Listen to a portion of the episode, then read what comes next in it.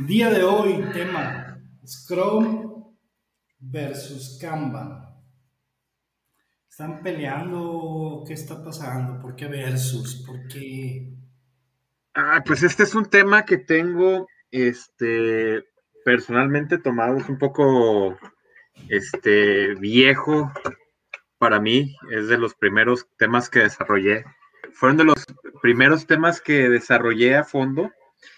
Ah, básicamente, cuando comenzamos con la metodología ágil en la empresa en la que estaba, teníamos los proyectos de mantenimiento y los proyectos de, desarrollo nuevo, los que, íbamos, los que iban a entregar la nueva versión.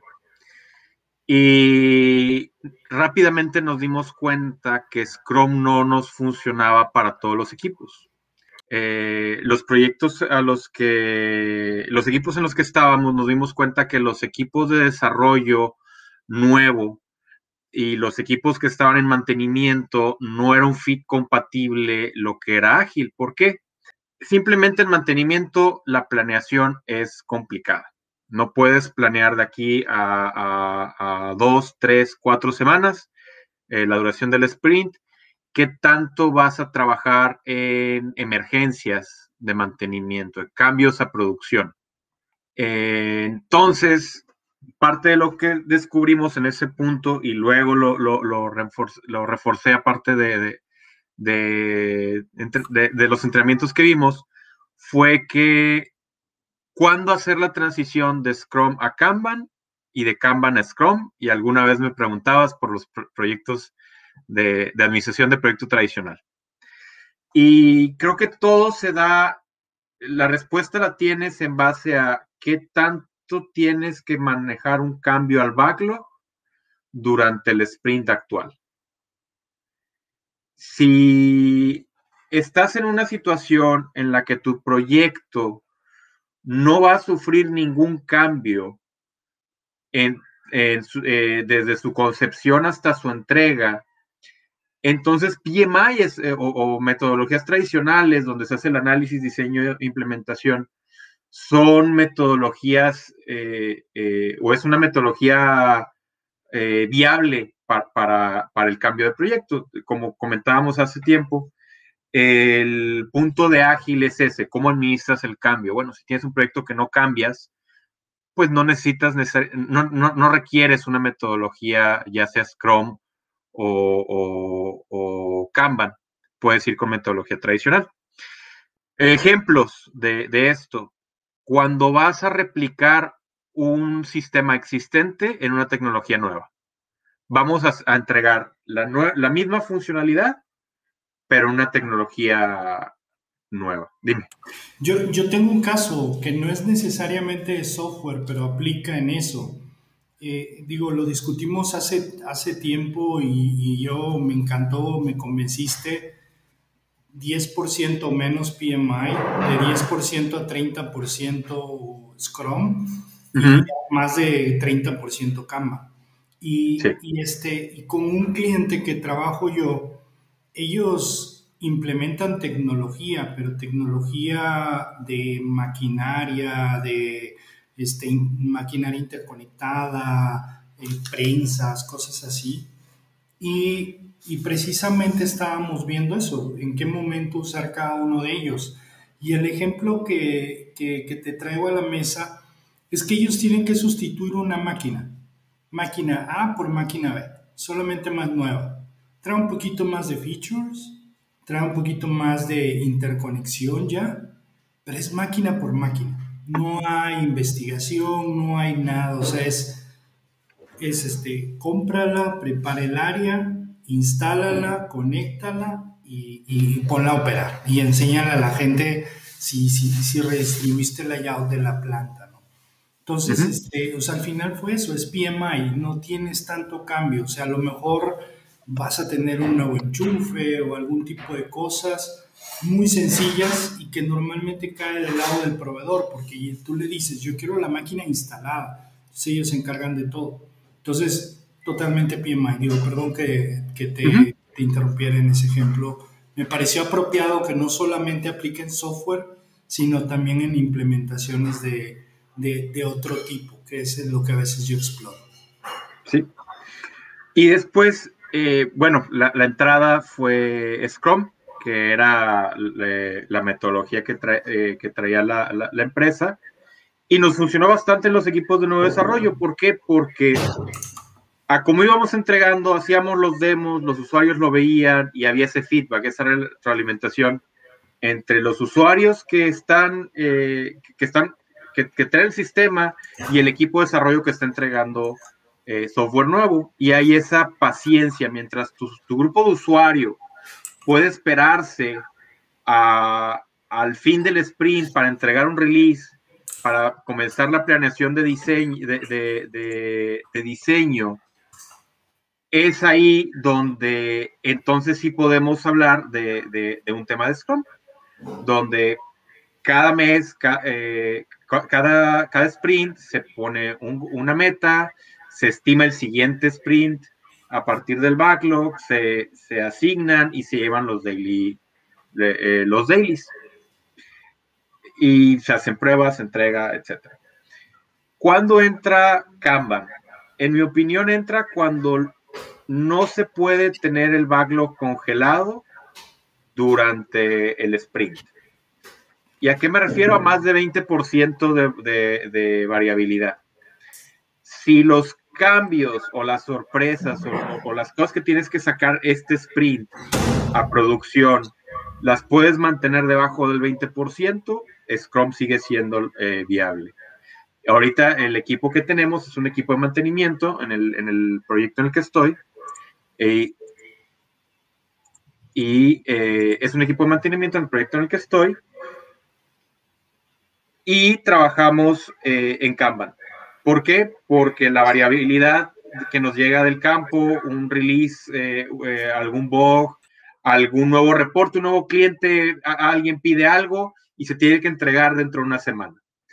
Entonces, lo bonito de Kanban para eso es que no tienes que, entrar en la negociación de qué sacó el sprint para meter esto. ¿Por qué? Porque si estás asumiendo un sprint de dos semanas, estás en el día 7 del sprint, vas a meter algo que no ha sido planeado, no ha sido estimado ni siquiera, ¿cómo decides qué sacar? Oye, esto no lo vamos a acabar en los tres días que quedan del sprint.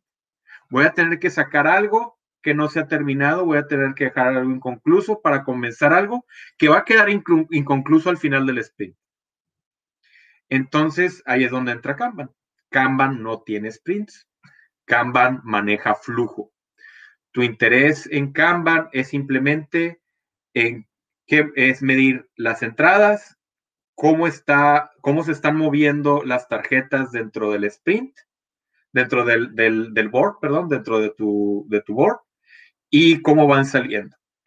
Entre las medidas es eh, los WIP limit, los Working Progress Limits. No debemos de tener más de tantas tareas en el board. No debemos de tener más de X cantidad de tareas en cada columna. No debemos de tener eh, X cantidad de tareas en más de cada eh, swimming lane o, líneas. Y el tiempo en el que se mueven las tarjetas no debe ser mayor a X tiempo, el service level o el eh, medium time to release or to resolve. Y manejas esos acuerdos. Estás con otras métricas distintas a las de Scrum. No las vamos a, explicar todas ahorita. Me gustaría que nuestra audiencia nos pregunte y poder ahondar eh, un poco más en cada una de las métricas. Otra cosa, eh, entonces, Kanban sirve para, para ambientes de alto cambio donde no puede pasar. O sea, realmente una de las cosas que te limita en Kanban son la cantidad de manos que tienes, ¿no? La cantidad También en Scrum. que tienes. ¿Mande? También en Scrum. No, no, pero sí, totalmente de acuerdo. Pero en el caso de Scrum, agarras una bolsa y esa bolsa es la que te encargas de desahogarla en un sprint. Exacto. Conforme el tiempo vas perfeccionando la velocidad del, y la forma en la que mides y entonces siempre escoges la bolsa apropiada en donde estás seguro que en ese sprint lo vas a acabar. Lo ideal es que nada se cambie de esa bolsa porque como bien dices es difícil decidir qué quitas y qué pones de ese sprint y lo mejor es que las urgencias las atiendas en el siguiente ciclo. Uno de los que tienes es que ese, ese sprint puede ser de una, de dos, de cuatro semanas, de dos meses, cada quien define sus ciclos, aunque lo más común es que sea de dos semanas, no es un estándar, o sea, es, es como que lo que mayormente acostumbran las empresas, pero hay, hay ciclos que pueden ser de un mes y eso te puede pues impactar a la hora de atender las urgencias, ¿no? Escuché una definición interesante de, la temporalidad y era dependiendo de qué tanto tu tecnología te permite hacer eh, releases a, a producción. No te sirve mucho tener sprints de una semana si tus releases a producción no pueden ser de unas cada semana. Eh, si eh, la tecnología no, lo soporta. Puedes trabajar mejor la tecnología para hacer eh, releases frecuentemente, incluso diarios, pero es otro tema. Pero la idea, veía que puedes seguir cada cuánto es viable hacer releases puede ser una, variable fuerte para el tamaño de la, para, la cantidad de semanas o de días del sprint. Y efectivamente, la, la manera de medir el trabajo que entra y sale en Scrum es fijo. Tienes tu velocidad, tienes tantos eh, puntos o tantas historias como, como sea que lo estés midiendo, o incluso a veces tantas horas de trabajo en, en X cantidad de tiempo, que es tu, que es tu que es tu sprint, y ese es como mides el trabajo que puede entrar para, para, hacer, para dar la salida. En Canva, que era lo que comentabas, es cuántas manos, eh, por ejemplo, en el Kanban que tenemos o los que he manejado, típicamente tenemos, eh, típicamente son tres carriles. Lo que se tiene que hacer, lo que se está haciendo y lo que se acabó. En, en el proyecto que tenemos es eh, incluimos lo que es el code review, la revisión de código y, las, y la parte de pruebas. La parte de pruebas puede ser por, por, por el equipo de testing o puede ser por eh, los user acceptance tests. Le damos a un, grupo de usuarios el, el, sistema para que lo prueben y recibimos retroalimentación de las tareas. Puedes tener incluso los dos, ¿no? O sea, tener la prueba interna y la prueba de, de, de la aceptación del usuario tantas columnas como el sistema o el proyecto lo vea. Otra cosa interesante para, para Kanban es que no es tan disruptivo. ¿A qué me refiero? Scrum tienes, tienes tres roles, o bueno, eh, tenías tres roles. Tienes al Scrum Master. ¿Y ese güey quién es? Cuando llegas eh, a, entregar, es, eh, a, meter, es el, es el gerente de desarrollo, es el, es el technical lead, es el project manager, quién es el scrum master, qué hace, qué tiene que ver toda la estructura que teníamos antes con el scrum master. El product owner, ¿es mi project manager? ¿O es el stakeholder? ¿Quién es el product owner? Entonces, esa transición que es bastante ah, ah, tajante cuando implementas Scrum, porque tienes que asignar los roles, y no necesariamente significa que vas a cambiarle el título a las personas, quiere decir que vas a cambiar el rol. Eh, esa incógnita se tiene que resolver cuando vas a comenzar con, con Scrum. Kanban no tiene roles prescritos. Entonces Canva no te pide que cambies las responsabilidades de tu equipo. Tú haces el mapeo de tu Kanban board, de tu, tablero, a partir de los roles que ya existen. Entonces Kanban es una buena transición aquí porque lo que estás haciendo es respetar la organización actual. Eh, Perdón, es que se me apagó la, fuente de iluminación que tengo aquí atrás. Eh, respeta la organización que tenías antes. Eh, ¿Qué quiere decir esto?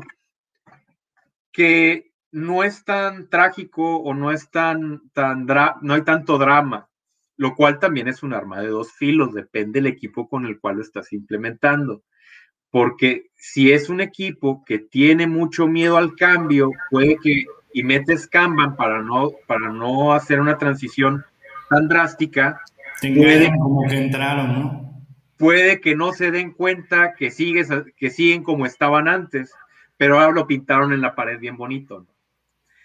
Eh, pero ayuda cuando hay mucha resistencia al cambio. Tiene su lugar y su momento, ¿no? A diferencia del, café este, del café descafeinado. Eh, esas son las dos eh, razones por las cuales usar Scrum o usar Kanban. ¿Qué tan maduro es el equipo para implementar?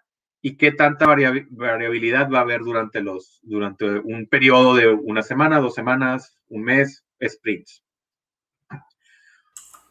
otra cosa bonita del... yo, yo, quisiera plantear una situación que tengo en este momento. Eh, traemos un equipo de desarrollo y nada más que este es un, no, no, no llega productivo, sino es un MVP, ¿ok?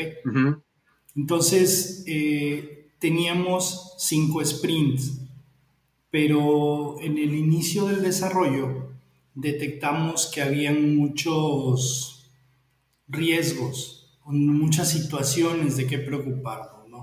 Nos íbamos a conectar con un banco, nos íbamos a conectar con SAP, nos íbamos a conectar con una serie de cosas. Y cuando yo vi que estábamos llegando al, quinto sprint, antes de empezar, detecté que habían muchos riesgos que no estaban del lado del equipo. O sea, por ejemplo, me voy a conectar con SAP, pero, pero es, o sea, me voy a conectar, tengo que ver temas de firewalls, de cosas, de, de, cualquier bronca que me pueda dar, de que me estén entregando bien la información. El equipo que desarrolla la función de SAP no está con nosotros, es externo. Me voy a conectar con el banco, misma situación, o sea, tenemos que crear una VPN y, y una interconexión encriptada y si falla algo, me, te estás conectando mal o tú estás mal o yo estoy mal. Entonces, lo que reporté al proyecto, le dije, o sea, todavía nos quedaba este sprint en el que estamos ahorita más uno. Y entonces yo les dije, ¿saben qué? O sea, a partir de ahora no, no somos, no somos sprint, no somos Scrum, o sea, vamos a trabajar como Kanban. Y, y ya tenemos nada más una bolsa de pendientes, los últimos. ¿Y cuáles vamos a hacer? los que se puede en ese momento.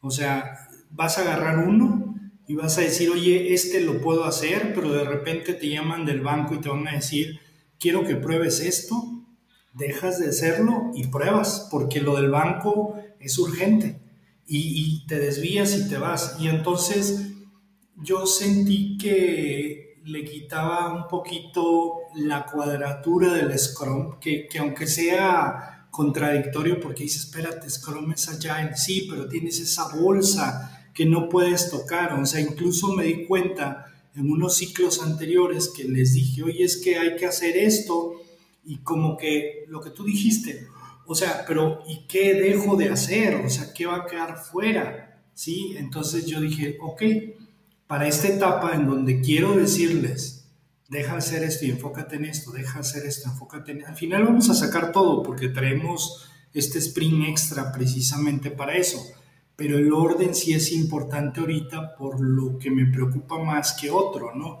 Hay, cosas que con que las dejes al final, pues sabes que es cuestión de tres días, cuatro días y se va a hacer, pero una conexión con un externo, pues tienes que probarla, tienes que ver qué jala, ¿no? Entonces, este, ¿Qué, retos le ves tú a, hacer esos cambios en, vivo, digamos, no?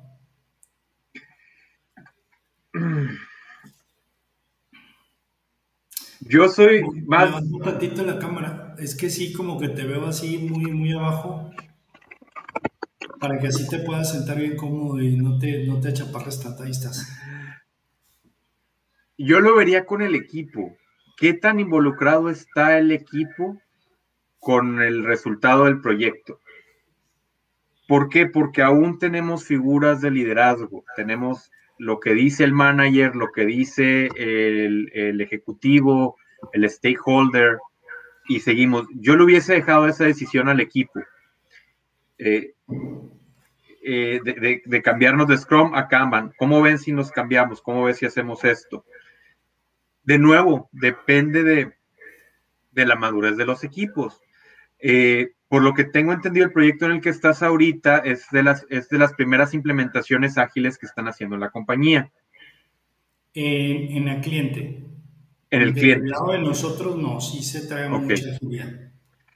Entonces, si no puede haber la negociación con el cliente para hacerle entender, mira, así lo manejamos nosotros, eh, entra esa flexibilidad para decir, ok, vamos a cambiar y vamos a responder a, la necesidad que tienes ahora para hacer la entrega final, es, esa última entrega, sobre todo por las dependencias que comentas.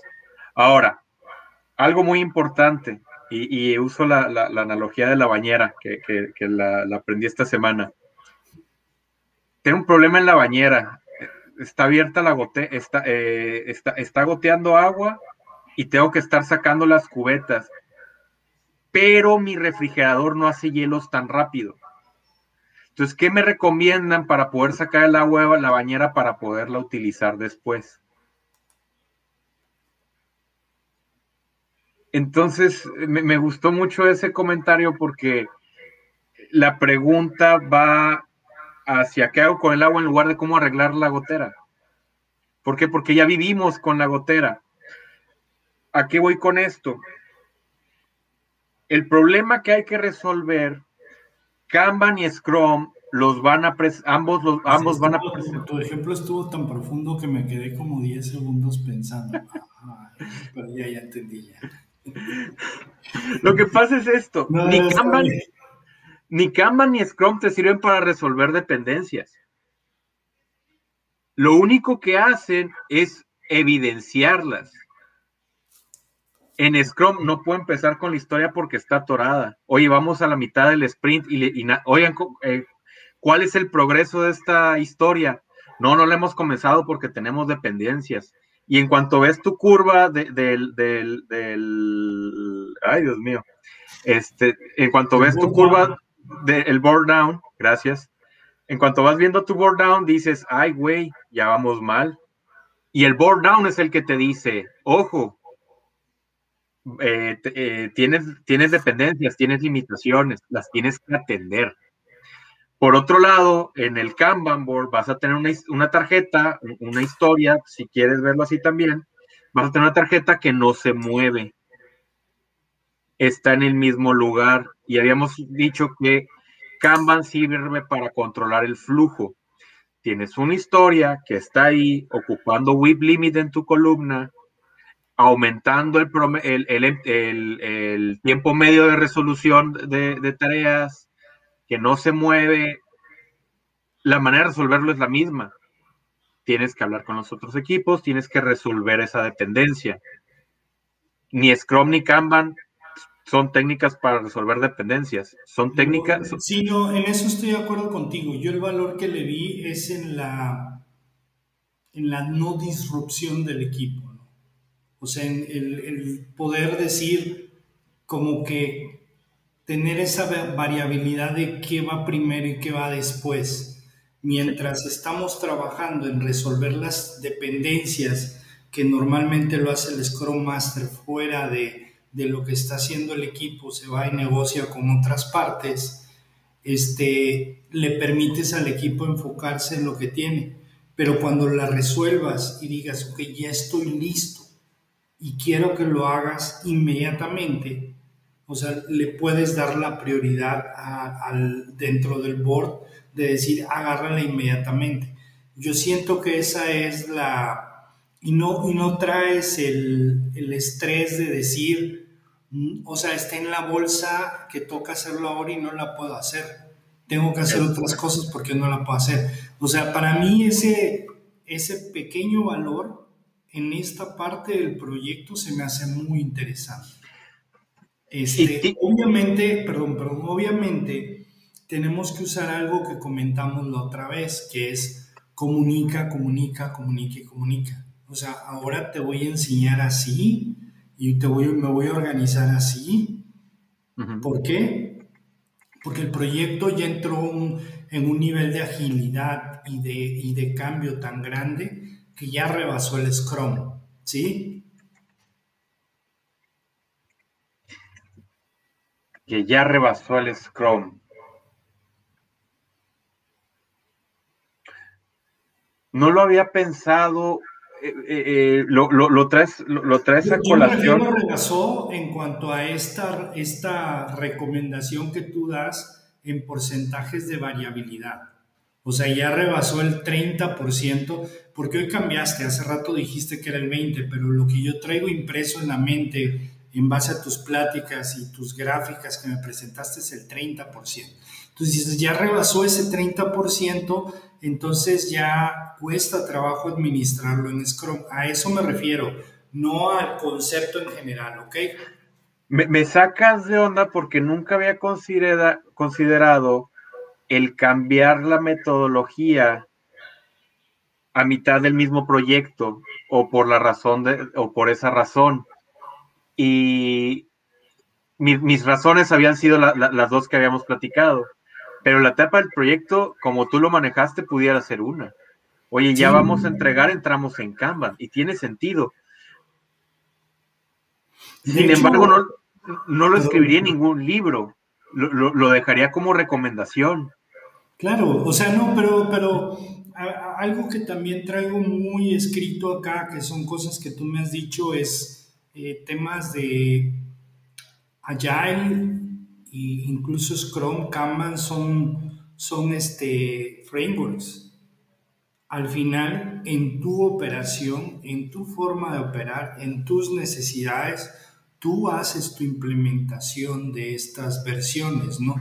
Incluso si te traen un safe y te dicen, oye, esto y tienes que hacer esto, esto y esto, tú agarras y dices, ok, aquí sirve esto, aquí sirve esto, y si le ponemos esto, o sea, eso es lo maravilloso de allá, el no, de que tú vas diseñando lo que, lo que a ti te conviene. Y cuando estaba eh, en una empresa de inteligencia artificial que hacíamos desarrollo, desarrollamos un, un mix todavía más interesante. O sea, esta mezcla de Scrum Kanban, la traíamos por diseño. O sea, tú decías, ok, cuando yo me siento contigo y me planteas lo que quieres hacer, en inteligencia artificial hay cosas que no sabes si es posible o no sabes qué tan posible es en base a los datos que haya. Entonces entras en una fase de discovery, de prueba de concepto. Entonces, en esa fase de prueba de concepto definíamos eh, un periodo de cambio en donde agarrábamos los conceptos y los estábamos probando y probando y probando y decíamos, ok, este es válido, este es válido, este es válido, este es válido.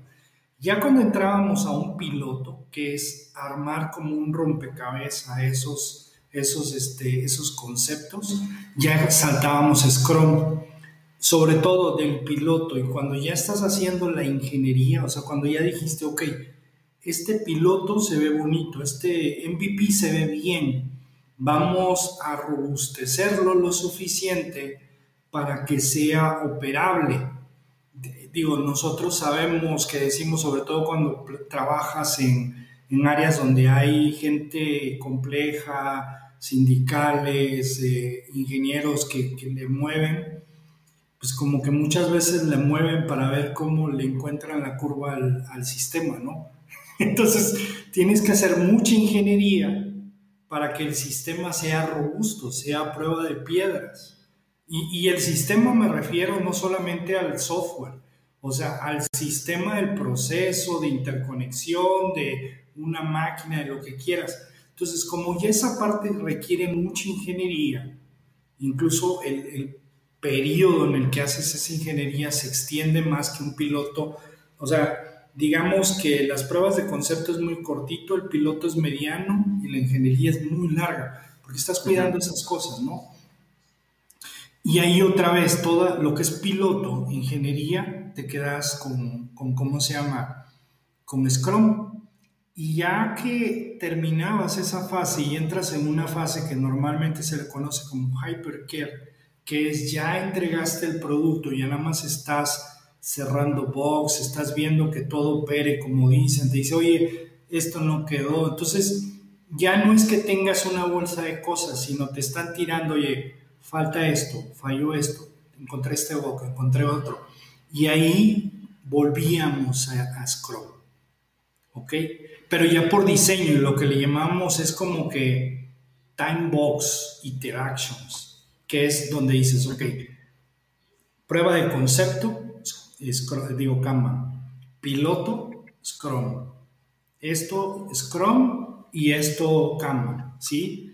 Y así es como yo lo empecé a ver esta habilidad de, de eso. Cuando vi la situación me surgió la creatividad eh, operativa. Eh, esto, estamos aprendiendo. De hecho, las siguientes, normalmente nos sentamos una vez a la semana con el cliente y le presentamos avances. Y, y quiero llevarles la novedad de esta semana, decirles, ya no, es, ya no son tus, tus bloques, sino esto último que quedó, está en cama, está todo esto, esto está pendiente, esto está en proceso, esto está en prueba y esto ya está liberado. ¿Sí? Y va a haber una, una etapa en donde también voy a hacer lo, lo, que es la aceptación de usuario, donde ellos me digan, ok, si funciona, ok, si funciona. Pero, pero es esa idea, ¿no? Es... No lo he visto en libros, la he visto, vi un artículo por aquí, otro por allá, sobre todo en temas de, voy a, o sea, esta palabra me, me da problema siempre esta frase que es, lo vi en Data Science. ya para mí es más ingeniería de inteligencia artificial que me gusta. Yo que he estado metido en eso, yo digo, ok, Data Science es otra cosa, yo soy ingeniería de inteligencia artificial. Y luego lo podemos discutir por qué este, separó eso, pero ahí fue donde lo vi en artículos, en algunos videos que lo proponían pero no lo he visto en libros, ¿no? Lo veo más que nada como una alternativa de, de, de, enfocar eso.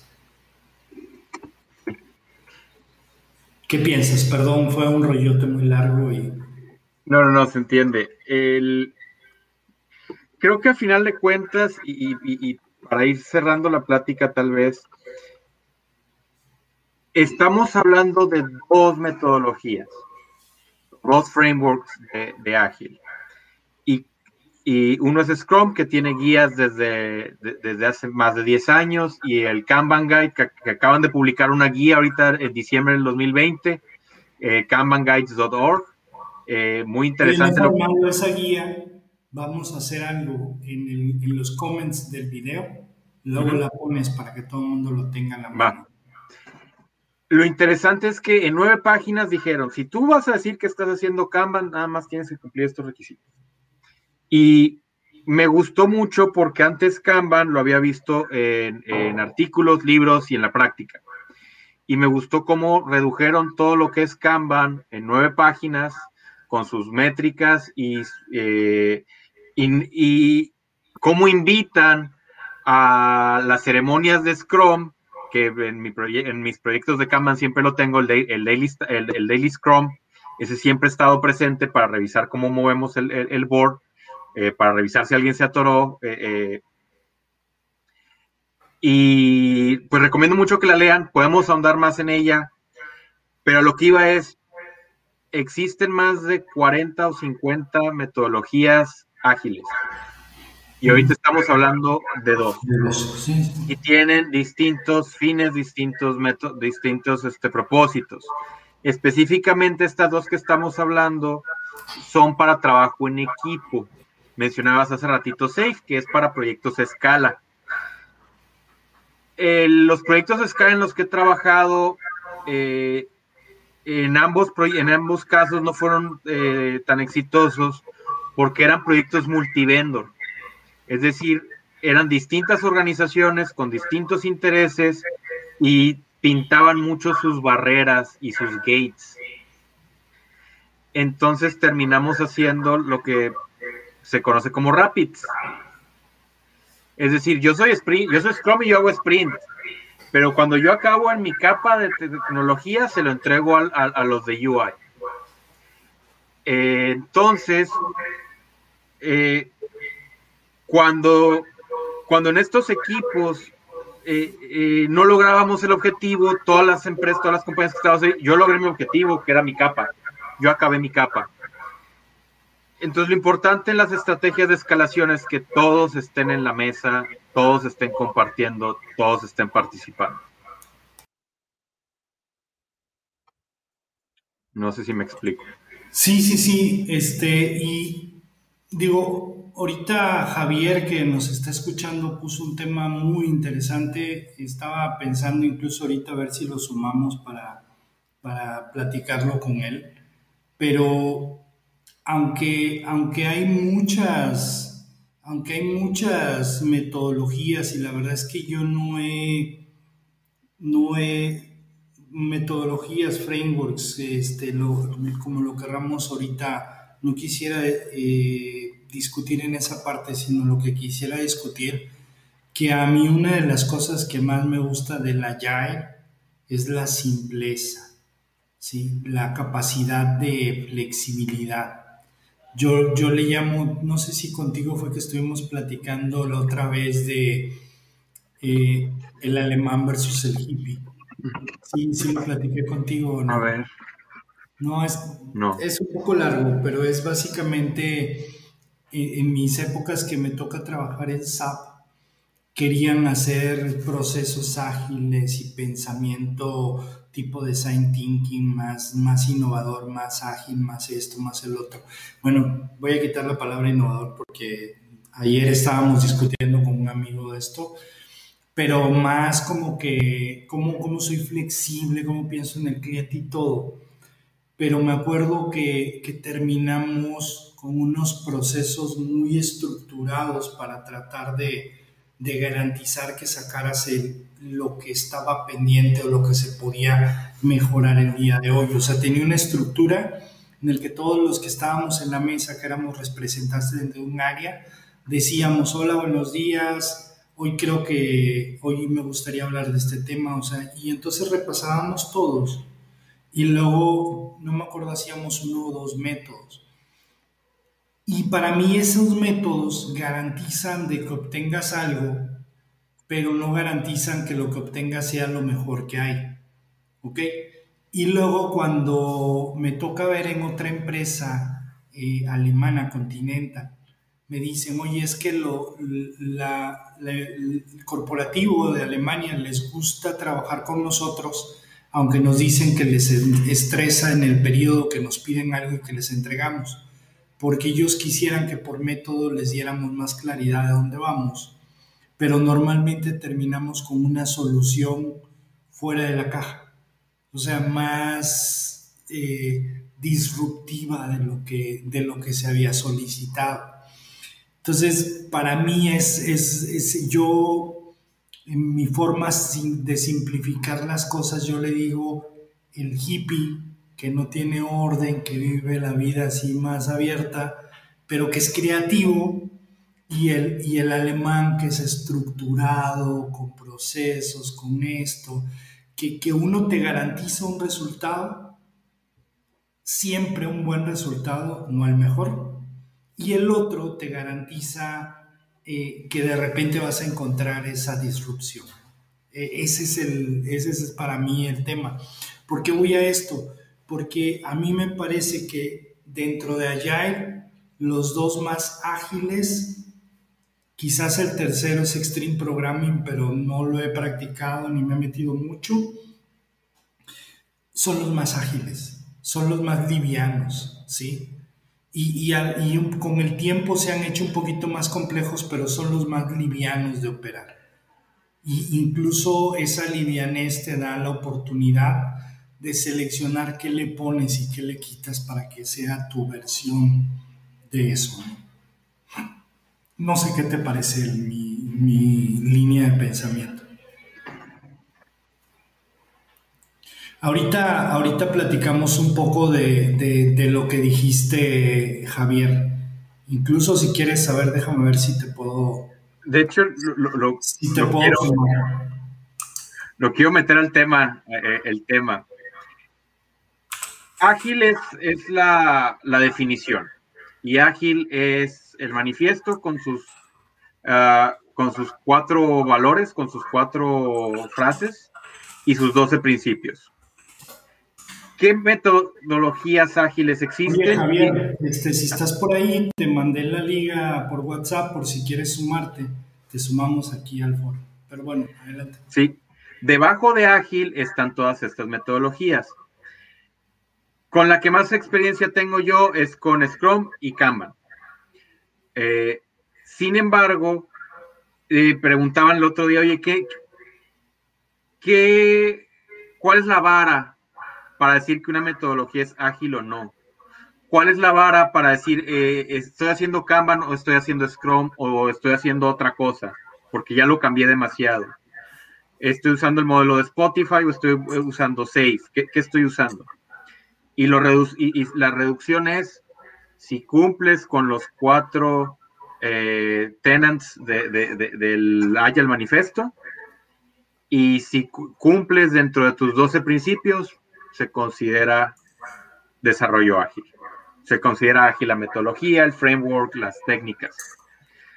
Eh, se pueden mezclar, se pueden mezclar. Muchas veces en Scrum y en Kanban hemos usado técnicas de Extreme Programming, Pair Programming, uh, Code Reviews, mencionaba hace, hace rato, automatización de pruebas, uh, DevOps para, el, para, para eh, obtener el, el, daily releases, la, capacidad técnica de liberar todos los días.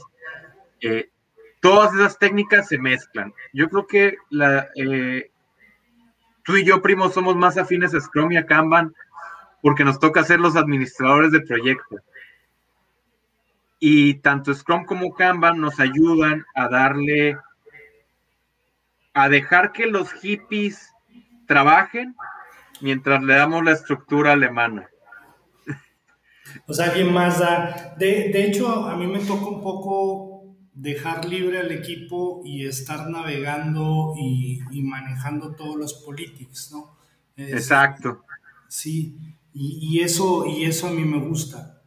Eh, a mí me gusta esa, esa livianez. Yo, yo sí quisiera decirte, Javier, eh, igual y nos, nos equivocamos en la forma de expresar en algún momento, pero sí entendemos la diferencia que Agile es esta, esta ideología, luego vienen los frameworks y luego vienen las, las metodologías, ¿no? O sea, mucho de lo, incluso de los que comentas ahí son frameworks, que tú, lo que estábamos comentando en algún momento, cada compañía lo adapta a sus, ese es lo padre de todo esto, esta agilidad te, te deja adaptar a, a tu interpretación de la agilidad, ¿no? Y, ah, por cierto, el 21 de este mes, no recuerdo la hora, pero luego lo voy a postear en mi, en mi, este, en mi LinkedIn, voy a tener una plática con un consultor de Agile empresarial.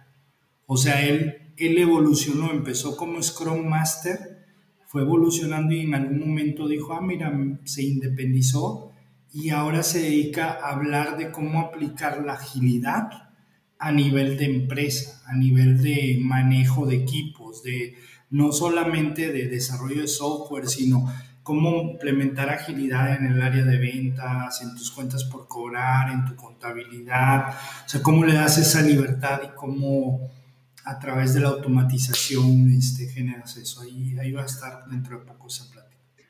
A mí me parece un abuso de la innovación como todas las metodologías o las técnicas eh, ágiles, eh, Kanban, viene de Toyota, viene de la manufactura, Scrum, viene de manufactura y desarrollo de proyectos. ¿Cómo tomamos de, la industria, no de software? ¿Viene de la manufactura? ¿Perdón? Scrum viene de la manufactura, esa me llama la atención. Tiene principios eh, o sea, sí entiendo de dónde viene, o sea, ese sí lo entiendo, pero Scrum no. Los elementos que se toman, porque eh, Scrum toma un Kanban board, toma un board down chart, toma un daily meeting, toma un backlog, ah, un desarrollo de backlog. Todos elementos salen de la manufactura. Scrum como definición sale para, para, eh, para el software. Eh, ¿Qué? Eh, Ken Schwaber. Manufacturing, como dice, como dice este, Javier.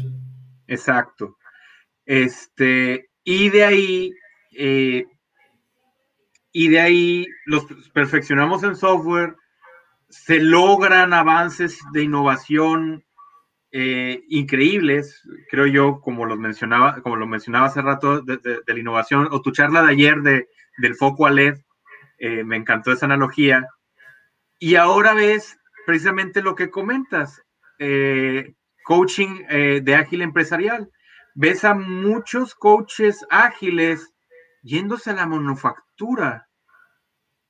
Sí, yo, o sea, yo, yo estoy implementando cosas en manufactura, pero no en la parte, no en la parte de mejora continua, sino, sino en la parte de transformación digital, o sea, cómo implementas y desarrollas proyectos ya no en cascada, sino le das ciclos ágiles. Ahí hay una mezcla interesante, ¿no? Otra vez, eh, de hecho, creamos una combinación entre Agile, lo que es TRL, que es el Technology Readiness Level. No sé si has oído hablar de eso, que lo usa la NASA, para, para ver qué tan lista está la tecnología para lanzar cohetes. Esa también ya se aplica a la manufactura. Entonces combinamos todo eso y le creamos una metodología de, de desarrollo de tecnología donde Ah, mira, aquí ya está Javier. Hola Javier, bienvenido. Hola, hola, ¿me escuchan? Sí, ¿Qué tal, Javier? Mucho gusto. déjame terminar un tema que estábamos, Javier. Bienvenido, ahorita platicamos, pero mezclamos lo que es TRL, lo que es este transformación digital, lo que es ágil para implementar proyectos. Y y en algún punto aplicamos esta técnica o esta medición del 10-30, ¿no? De si es menos de 10 es, es, PMI, si es de 10 a 20, si es de 10 a 30 es Scrum y si es de 30 en adelante es Kanban, ¿no? Pero bueno, este, bienvenido Javier, ¿cómo has estado? Qué gusto de verte, aunque sea por aquí, por este medio. Bien, bien, gracias Fer, igualmente, mucho gusto en verte. Diógenes, ¿qué tal? Buenas noches. Bien, aquí hemos estado dándole, ya ¿Dónde estás este, ahorita? Porque andas viajando de repente a Oaxaca, allá al sur. ¿Dónde andas ahora? Ahorita estoy en Jalapa, Jalapa, Veracruz. Ok. Por acá andamos, este, digo, por cuestiones personales, porque por acá están mis hijos y con, ahorita, con esto de la pandemia está más complicado estarse desplazando, entonces, pues me vine para acá. Estoy, trabajando. Eh, Diógenes está en Dallas, yo estoy aquí en Monterrey y tú ahí en Jalapa, pero aquí estamos en una buena plática. La línea. Sí, sí, sí, lo estaba escuchando desde hecho de las, desde las sesiones pasadas, por ahí los he estado siguiendo. Qué bueno. ¿Cuál era tu comentario de lo de Agile? Decías, eh, o sea que al final Agile está arriba, luego vienen los, las, las metodologías o frameworks y luego las implementaciones, ¿no? Sí, ahorita un poco lo que comentaba Diógenes precisamente ahorita en esta, en esta parte que estaba yo aquí buscando para conectarme, que bien comentaba, ¿no? Como está la parte de Agile con, la, con el manifiesto, luego lo que vendrían siendo metodologías o frameworks, y dentro de las metodologías o frameworks, eh, bueno, las, pueden ser implementaciones específicas, pero cada una tiene también un conjunto de prácticas, ¿no?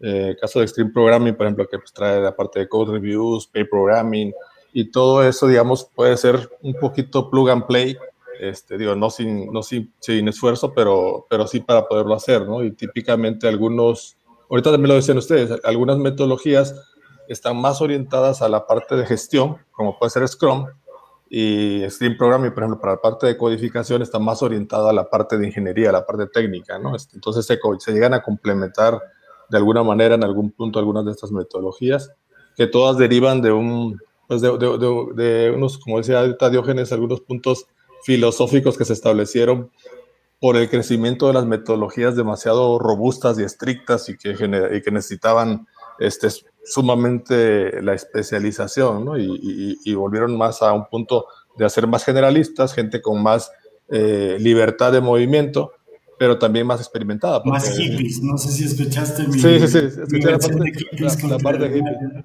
Sí, lo, Que, sí, lo que sí es un hecho es que, bueno, en el caso, cuando me he tocado implementarlas, eh, eh, eh, implementar ágil sí requiere de un nivel de seniority un, poquito, un tanto mayor, ¿no? O sea, es más fácil utilizar, no sé, hablando de desarrollo de software, ¿no? Porque luego, como bien decía ahorita Diógenes, esto fue escalando ya hacia, sobre todo el tema de Scrum, se fue moviendo hacia otras, a otras partes que se me hace muy, interesante, pero en el tema de desarrollo de software eh, es más sencillo utilizar una metodología como, no sé, eh, Unified Process en desarrollo de software con gente más junior y utilizar metodologías como Scrum Extreme Programming con gente más senior, ¿no? Porque eh, no es tanto, es como que eh, de hecho, por ahí hay este como, como una definición que está como al borde del caos, ¿no? Pero finalmente es gente que está controlando porque tiene la experiencia, ¿no? Y si no lo tienes, eh, se vuelve más complicado. Entonces, eh, sí requiere un nivel de, de, mayor seniority, digamos, para poder utilizar algunas metodologías de este tipo como, como Scrum, como, bueno, por ahí te mencionaba una que no, no pegó tanto, que de hecho, viene completamente de Lean y de TPS, de la parte de manufactura, que es este Lean, Lean Development Software, ¿no? Que era, tomaba mucho esta parte de reducción de desperdicio y todo ese tipo de, de, conceptos que vienen mucho de Lean y de Toyota Production System.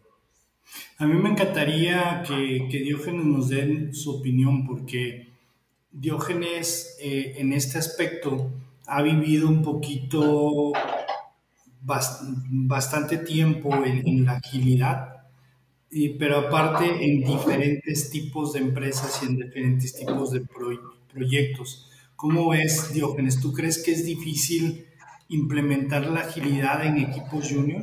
¿O cuál sería el reto?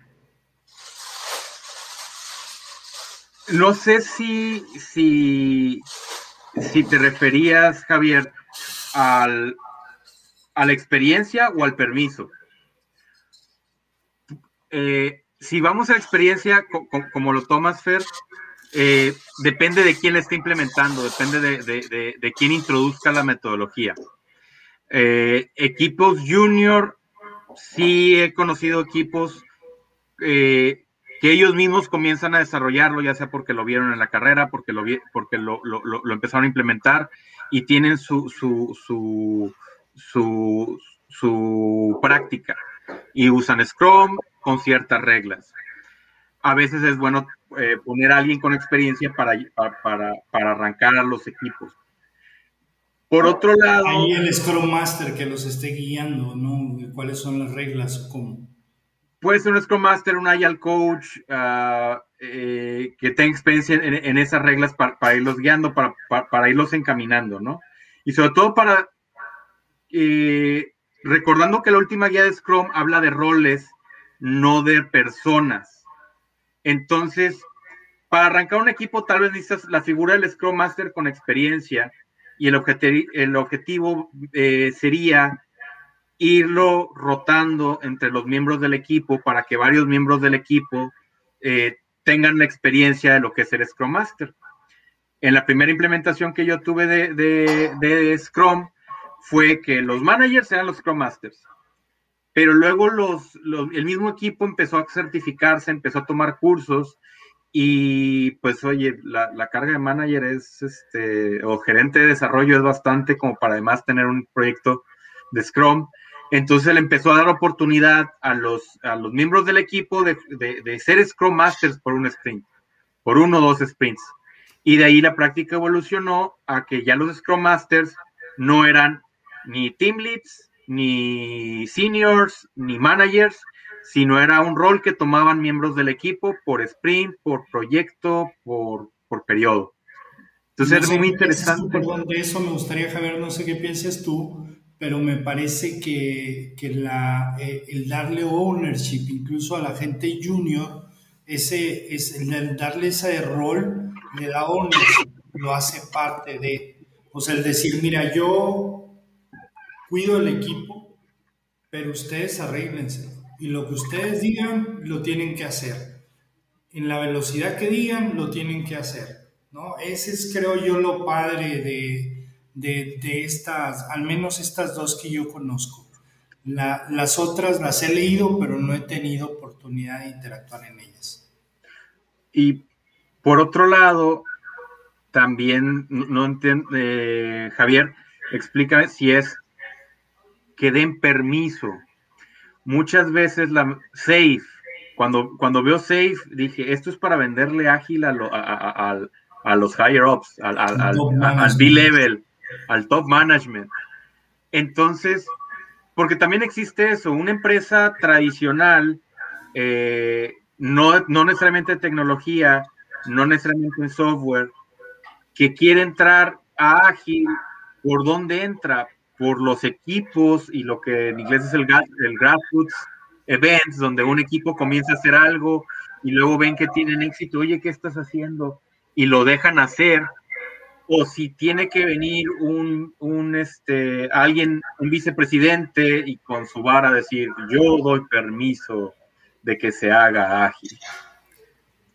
Si ese es el caso, sí, metodologías más establecidas como Scrum son más favorecidas eh, para ese tipo de decisiones y eh, las metodologías de grassroots tienden a ser más de prácticas como, como, lean, como, lean manufacturing, sorry, eh, como lean, prácticas como extreme programming, que eso es un conjunto de técnicas, no necesariamente hacia el management la administración de proyecto, que creo que Kanban y, Scrum son, son más robustas, sino los equipos van a meter más hacia técnicas, eh, prácticas ágiles eh, más hacia las técnicas.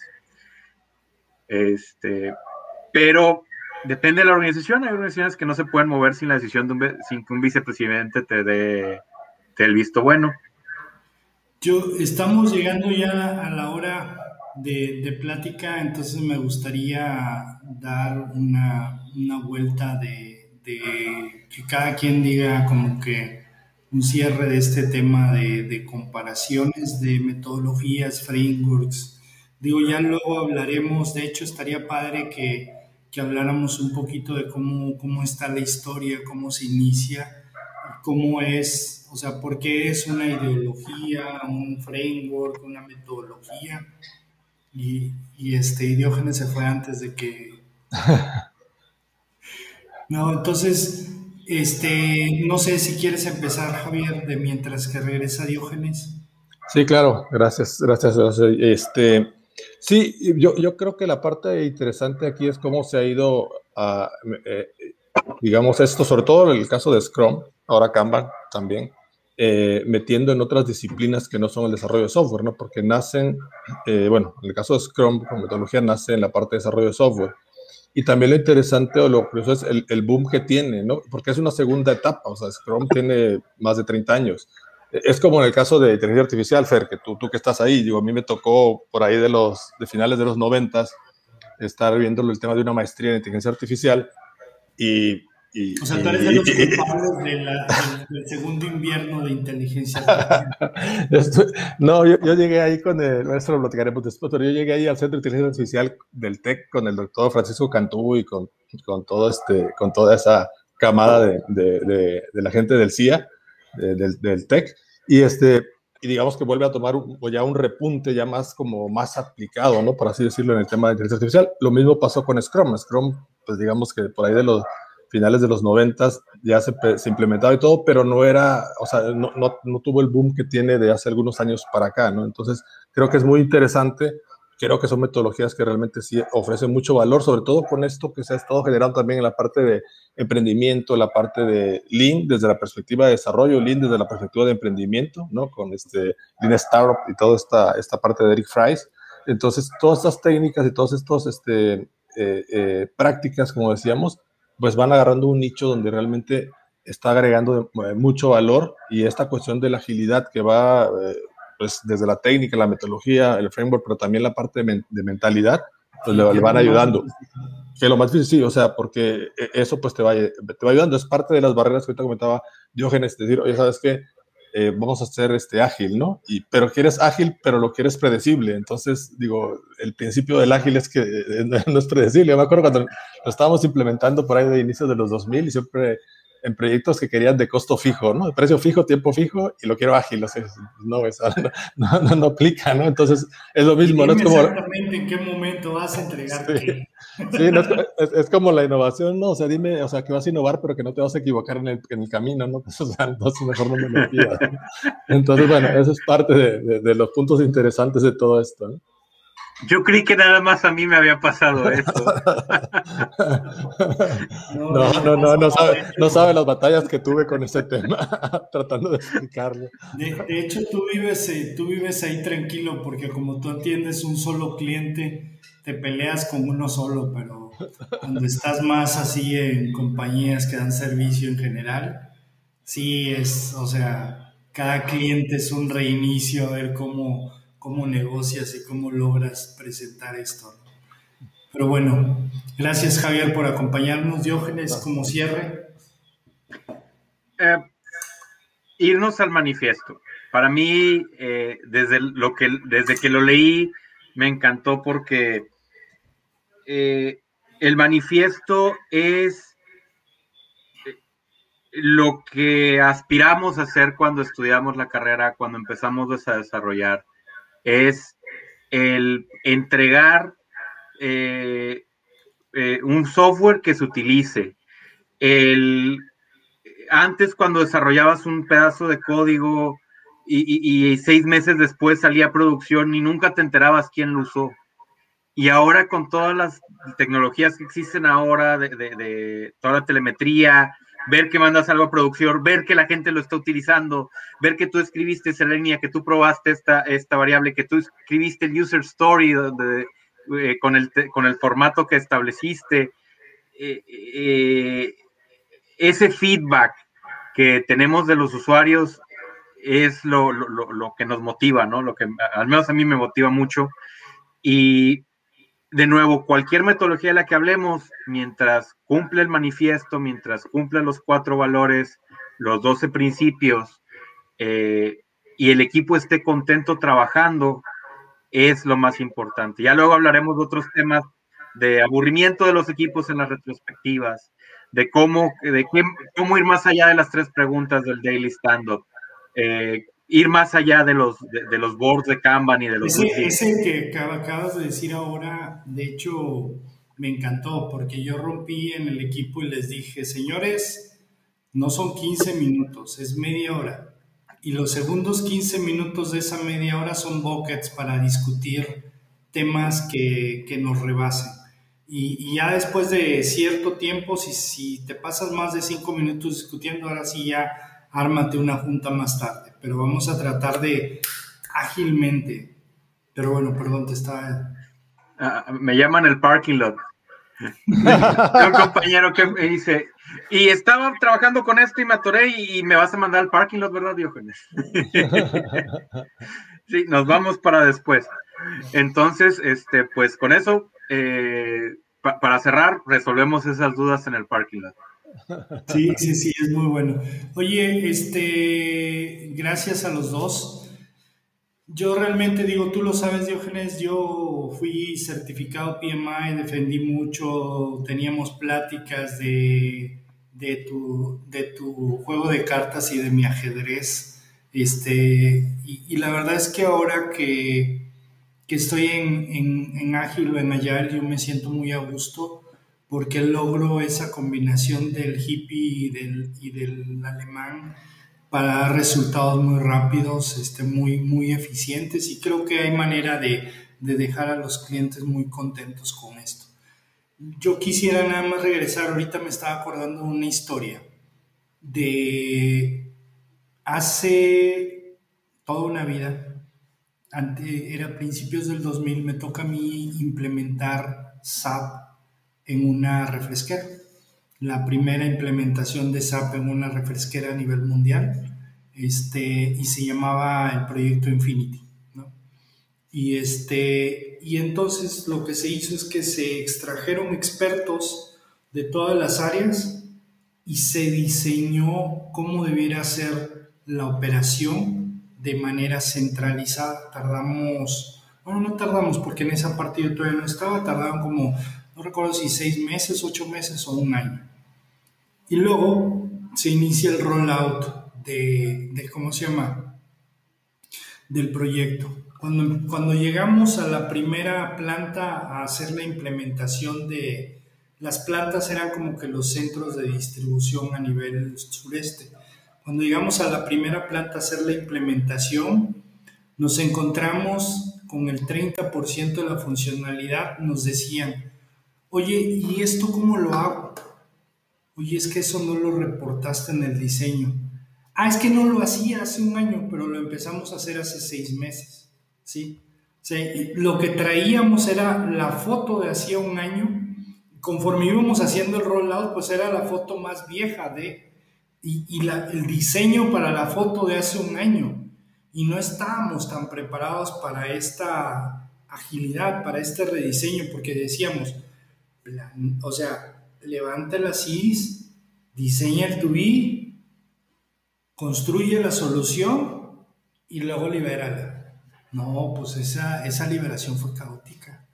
Porque era, ah, sí está padre, ¿y esto cómo le hago? O, no, no, eso yo ya no le hago así, ahora necesito este otro control. O, no, o sea, una serie de cosas.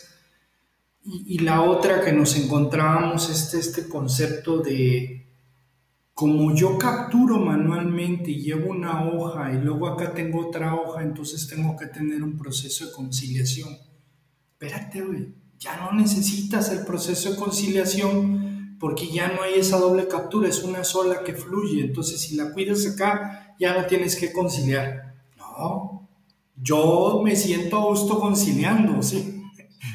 Ya no ver, esas, esas, este... y ahí es donde la es que yo lo que, lo que, yo hago es conciliar. Si ya no concilio, entonces ¿qué voy a hacer?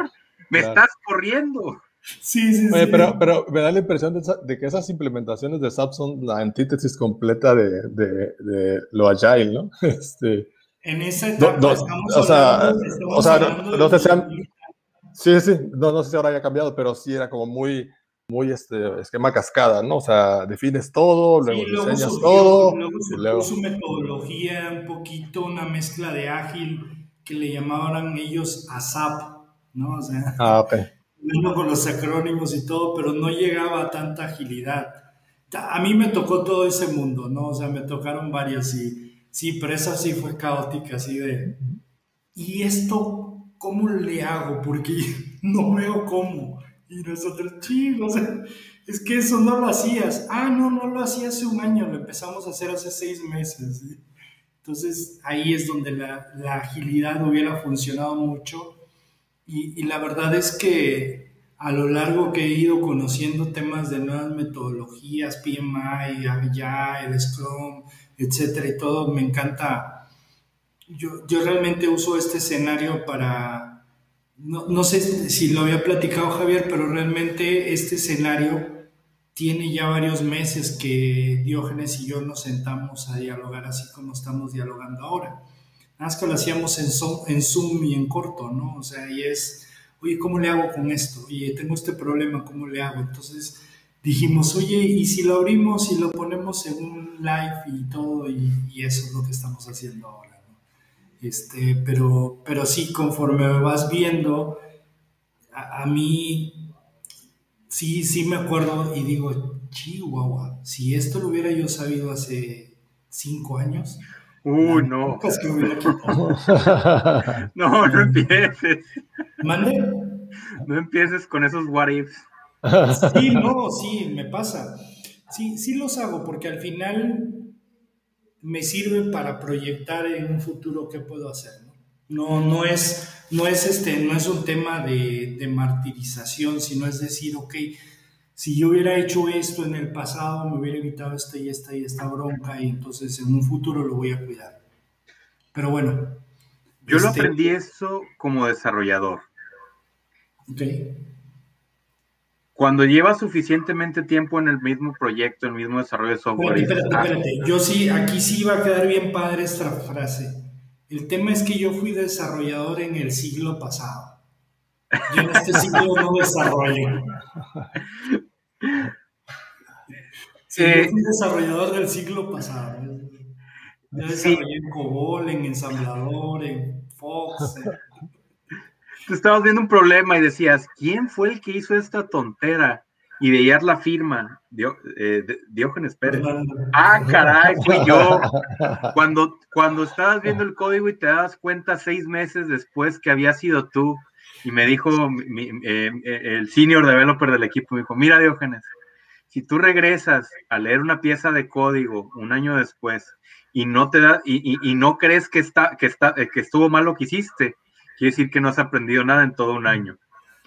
Sí, no. Entonces, yo, yo, escuchaba una frase más, decía, cuando yo estoy programando, solo Dios y yo sabemos lo que estoy haciendo.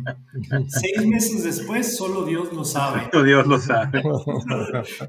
¿Qué, estaba yo pensando cuando lo hice? No, a mí sí me pasó que de repente regresaba y yo decía, oh, no manches, o sea, ¿cómo se me ocurrió? Pero cómo se me ocurrió era, ¿cómo se me ocurrió tan avanzado? o cómo se me ocurrió esta película. si las dos cosas me pasaron. Pero bueno. Sucedía más lo segundo, pero bueno. Es corto porque si no aquí podemos estar un buen rato y la verdad que hay muchas cosas que hacer de, desde platicar. Un gusto. Luego platicamos de cuál es el tema y cuando gustes, Javier, por aquí te No, gracias, disculpen la interrupción. Muchas gracias, mucho gusto. Bienvenido. De hecho, me dio gusto. Bienvenido.